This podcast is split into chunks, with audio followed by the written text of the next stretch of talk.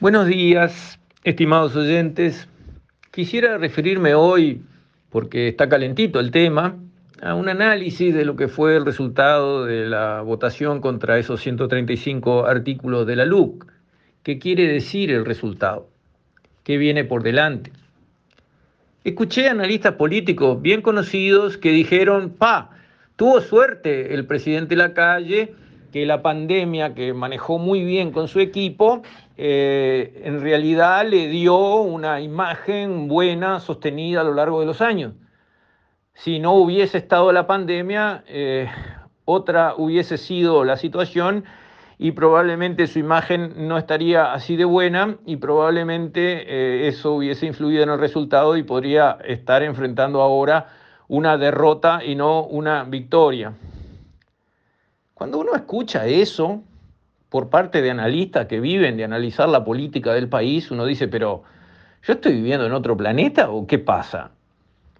¿Qué gobierno del mundo quiere tener una pandemia con miles de muertos, gastos extraordinarios para sostener sectores que se caen a pedazos, empresas quebradas, desempleo en las nubes este, y, toda una situación de crisis espantosa que se refleja en caídas del PBI, eh, gastos de cientos, miles de millones de dólares para tratar de mantener la estantería eh, en pie?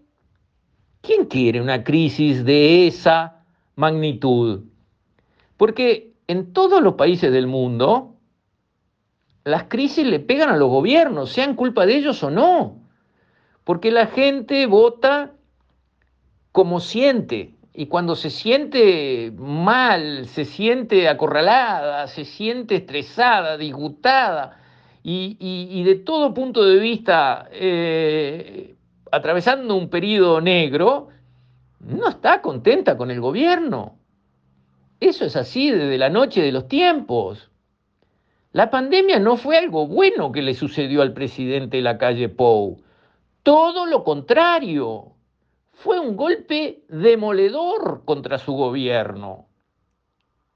Si no hubiese habido pandemia, el gobierno hubiera manejado tanto mejor la situación económica y productiva del país que su imagen no solamente no se habría derrumbado, sino que habría mejorado más. Y este plebiscito lo habría ganado con mucha más luz. Porque el gobierno manejó bien la pandemia, pero no evitó la pandemia. Los impactos estuvieron ahí. La gente sufrió muchísimo. Tenemos miles de muertos. Muchísimas familias tienen o un amigo un pariente que sufrió mucho que se murió o que no llegó a morirse, pero pasó un estrés, una situación espantosa. Eso no es bueno para ningún gobierno. Entonces, del punto de vista de esos analistas que le dan a la calle Pou la ventaja porque tuvo una pandemia, me parece que no entendieron nada.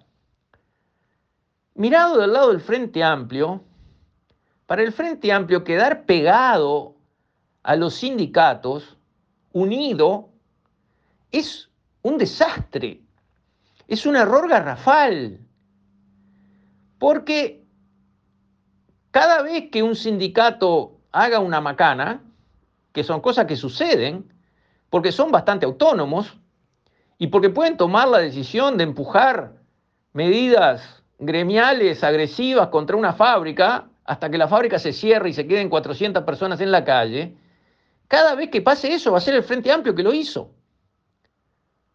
Entonces, así como el Frente Amplio cuando era gobierno y tuvo muchas macanas que le pasaron, empresas que cerraron, la regasificadora, Pluna, que fue un papelón histórico, y suma y sigue, eso era todo culpa del Frente Amplio, y sí. Ahora, siendo oposición, que uno no tiene que hacerse cargo de ninguna de las macanas que sucede, se va a comprar las macanas que pasen por acciones de medida de los sindicatos que seguro va a haber. Porque cuando un sindicato tenga éxito en una huelga, al Frente Amplio no le va a venir bien, pero cuando un sindicato mate a una empresa, obliga a que el empresario se vaya con su fábrica a Brasil o cierre, cosa que pasa una y otra y otra vez, ahí todo el mundo va a decir, ven, ahí tenés el Frente Amplio con su socio político completo, total, eh, actuando y los resultados que consigue. O sea, se va a ligar malas noticias desde la oposición. ¿Para qué? ¿Qué necesidad tenía?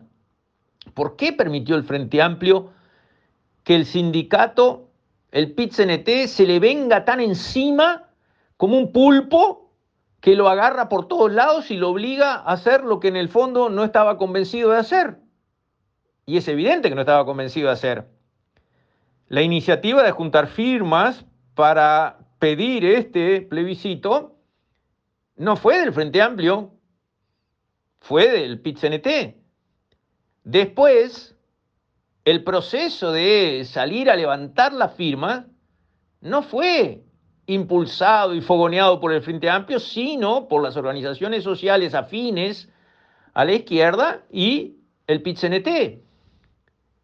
Y después, cuando eso terminó en un fracaso, porque, digamos, hacer toda esta gimnasia para perder no debe ser el objetivo de nadie, entiendo yo. ¿Quién apareció dando la cara? ¿Dónde estaba Carolina Cose, Yamandu Orsi, Vergara, El Pacha, Andrade? ¿Los vieron? Nada, se borraron.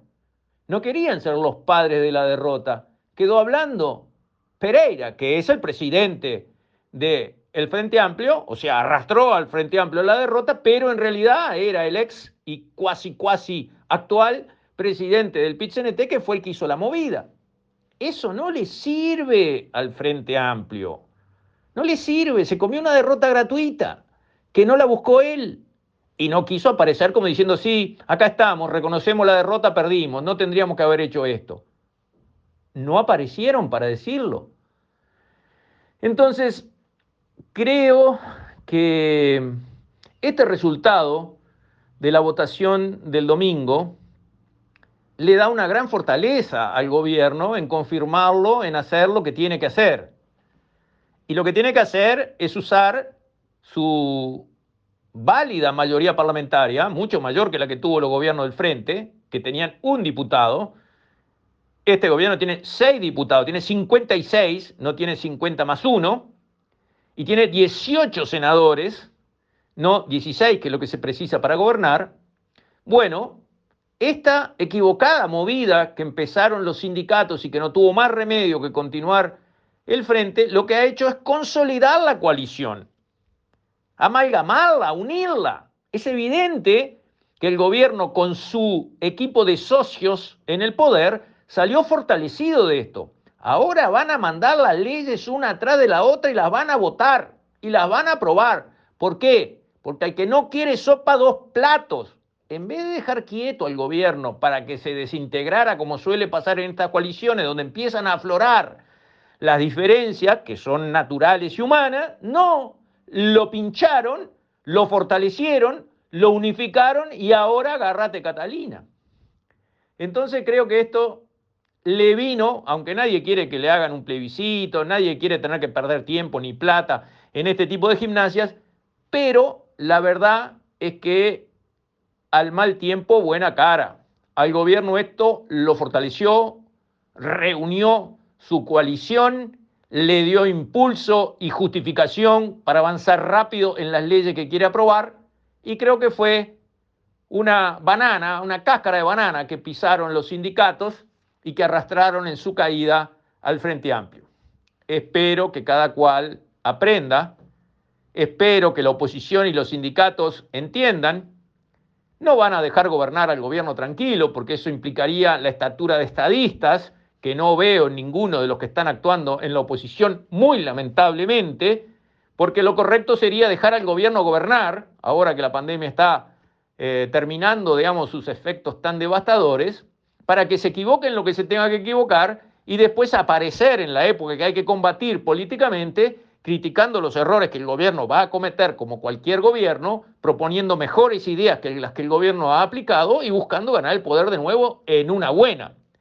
Eso es estatura de estadista. Un palo en la rueda todos los días, como está el chiste. Si la calle Pou propone una campaña contra el dengue, el pit y el Frente Amplio van a salir a defender el mosquito, pero es tal cual. Así se han venido portando. Eso no habla mal de la calle Pou que quiere atacar el mosquito que produce el dengue. Habla mal de la oposición que está en plan de, con un martillo en la mano, pegarle a todo. Todo merece ser criticado, castigado, frenado, ninguneado y de todas formas trabado hasta donde se pueda, con tal de que el gobierno no pueda gobernar, no pueda conseguir logros grandes y rápidos. ¿Para qué? Para ver si así, de esa manera ruin y negativa, se consigue que llegue en peor condición a las próximas elecciones. Lamentable, tan lamentable que la gente se da cuenta. La gente no es boba, el uruguayo no es estúpido. No ninguneen la inteligencia de los uruguayos. Los uruguayos se dan cuenta de lo que están haciendo y no les gusta, por eso perdieron.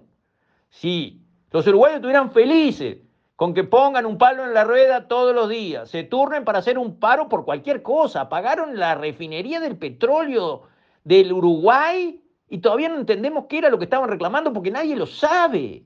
Pero era para poner un palo en la rueda, turnarse los sindicatos para estar todo el tiempo oponiéndose a todo y trancando todo. Pero los uruguayos lo ven y no les gusta. Los uruguayos de bien, no digo eh, los que ya están con una ideología clavada en la cabeza que no tienen cómo distinguir lo que está bien y lo que está mal. No, don José y doña María, uruguayos de a pie, quieren que a este país le vaya bien. Y entonces no gustan de una fuerza, aunque tuvieran simpatía por ella, que se opone a todo siempre y porque sí.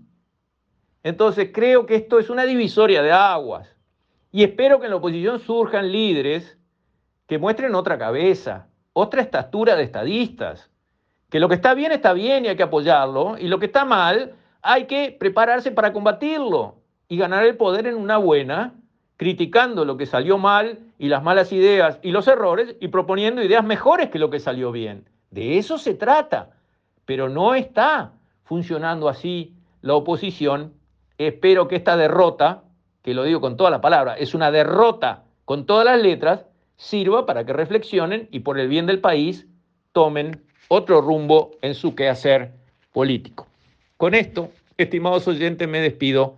Hasta mañana, si Dios quiere.